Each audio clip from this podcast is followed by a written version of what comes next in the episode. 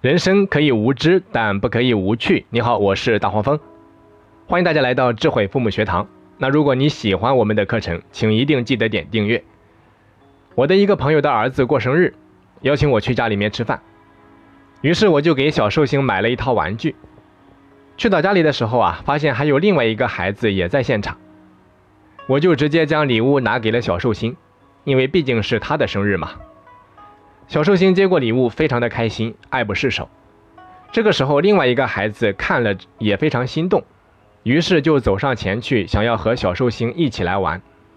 没想到啊，他的手刚碰到礼物，小寿星就有些生气，非常严厉的跟他说：“这是叔叔买给我的礼物，你不可以碰。”意思就是说啊，你离我的礼物远一点，这是我的礼物。可那个小朋友假装没有听到，无动于衷。还是留在那里想继续玩，没想到小寿星马上发火了，紧接着做了一件让所有人都非常震惊的事情。他拿着玩具站了起来，然后双手把玩具高高的举了起来，紧接着重重的摔到大理石的地板上，玩具当场就报废了。然后啊，趴到地上是一边哭一边打滚，简直可以用一哭二闹三上吊来形容那个场面。他的父母看了之后非常的尴尬。为了平息整个场面，于是就把孩子从地上拉了起来，要求孩子马上给另外一个小朋友道歉。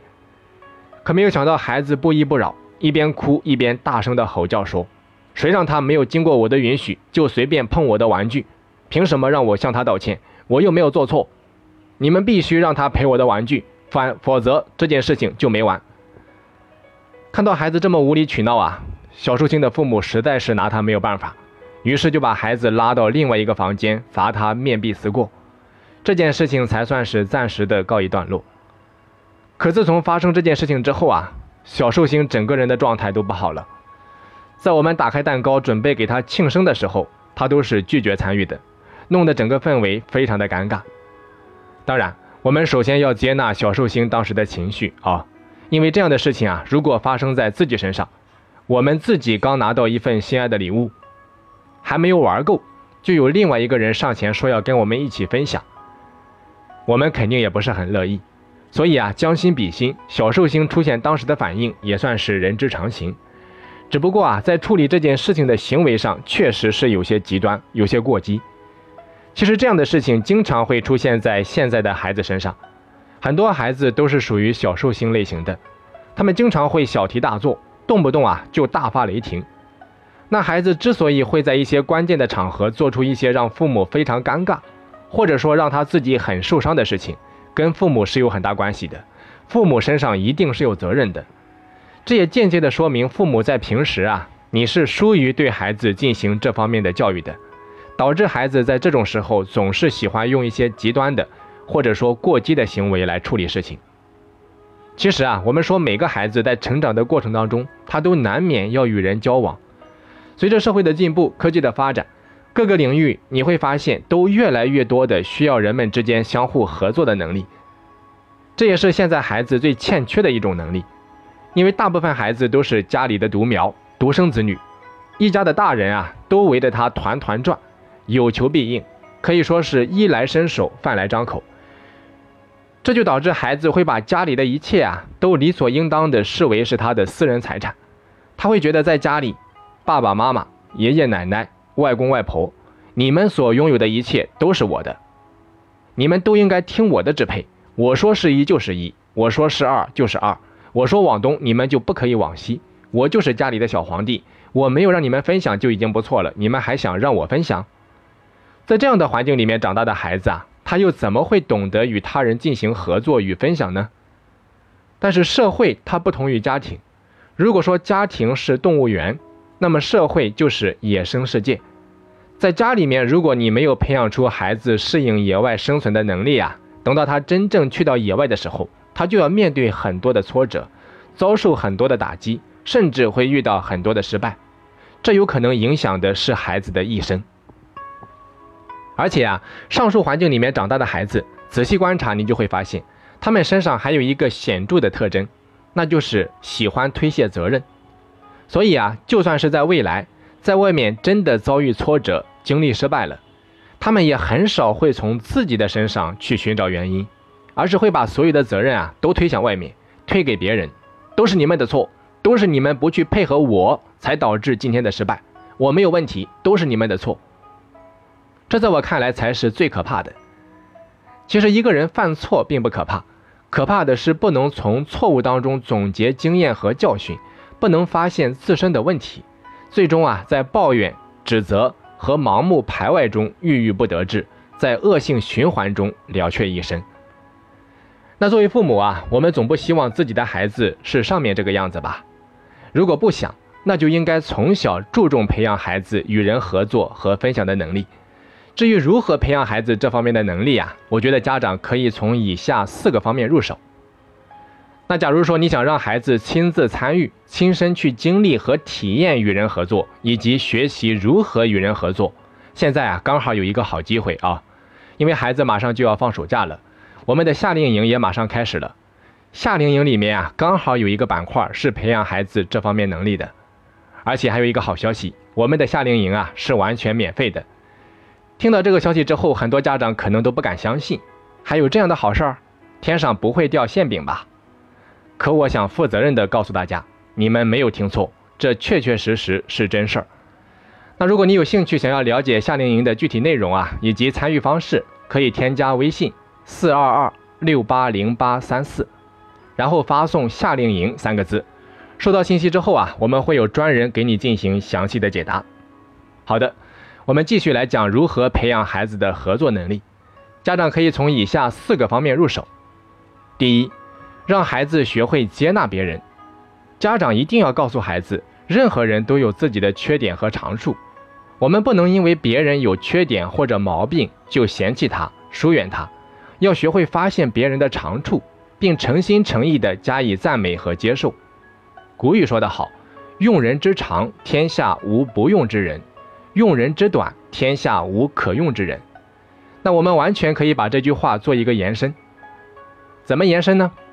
看人之长，天下无难交之人；看人之短，天下无可交之人。当然，我们并不是要教孩子什么样的人都去交往啊，而是要告诉孩子，当我们把焦点放在别人的长处的时候，就更容易接纳他人，更容易与他人进行愉快的合作。有一句话不是这么说的吗？这个世界并不缺少美，而是缺少发现美的眼睛。所以家长要做的就是培养孩子发现美的眼睛。当然，要让孩子做到这一点啊，家长首先就要善于从自己的孩子身上发现孩子的优点。你要懂得去接纳孩子，欣赏孩子，尤其要能够从一些司空见惯的行为里面看到孩子身上的闪光点。这一点就非常的难能可贵了。当你这样去做的时候啊，你就能够潜移默化的影响孩子。第二方面，教会孩子学会分享。如果孩子凡事都自私自利、斤斤计较，那么他就很难与别人友好相处，更谈不上进行合作了。家长一定要让孩子感受到分享对他不是权利的剥夺，而是增添乐趣的机会。这一点，华人首富李嘉诚就做得特别好。在我看来，李嘉诚不单单是一个优秀的企业家，更是孩子一生的榜样。他从小就教育孩子要懂得与人合作和分享。他告诫子女啊，要想长久的与人合作，就必须学会分享。他是这么说的：跟别人合伙做生意，假如说拿五成是应该的，如果你只拿走其中的四成，生意就会源源不断。可如果你拿了其中的六成啊，跟你合作的人就会越来越少。所以他的子女从小就明白吃小亏占大便宜的道理，合作它是一种处事方式，更是一种人生的智慧。所以家长你一定要教会孩子懂得分享。比如说可以经常跟孩子啊讲一些关于分享的经典故事，还可以给孩子买一些相关的书籍，或者说带孩子看一些经典的影视作品。其实要想培养孩子的分享习惯呀，最主要的是家长一定要有这方面的意识。只要有心，生活当中处处都是素材。第三，让孩子多参与社会性活动，家长可以引导孩子参加一些需要协作的活动，比如说共同搭积木、拼图、踢足球、打篮球等等。这些活动既有团体之间的对抗与竞争，又有团体内部的协作与合作，都有利于培养孩子的合作能力。好，再来看第四方面，身教重于言教。一直在听我课程的家长，你一定会发现，我几乎啊在每个板块里面都有强调言传身教。可见啊，言传身教它是贯穿在整个家庭教育史中的，或者可以说是家庭教育的根本。作为一名家长，你可以不懂家庭教育，也可以没有任何的技巧和方法，只要你能够管理好自己，把自己的生活啊打理得稳稳妥妥、幸幸福福、和和美美，就等于是给孩子做了一个可以复制的标准。只要你这个一做到位了，你的孩子就一定不会差到哪里去。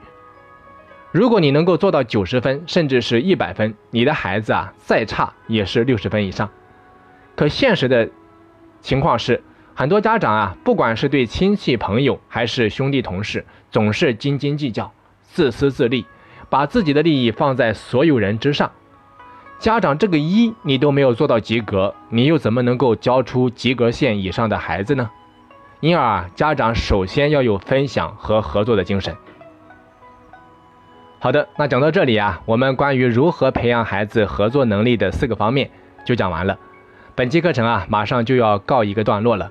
也希望家长在听完课程之后，你能够多去领悟，同时多去实战。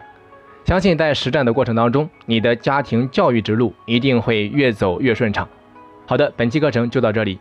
那如果我们的课程能够给到你一些帮助，欢迎你订阅、打赏或者说赞助，也可以将我们的节目分享给身边的朋友，让我们一起去传播爱，影响和帮助更多的家庭。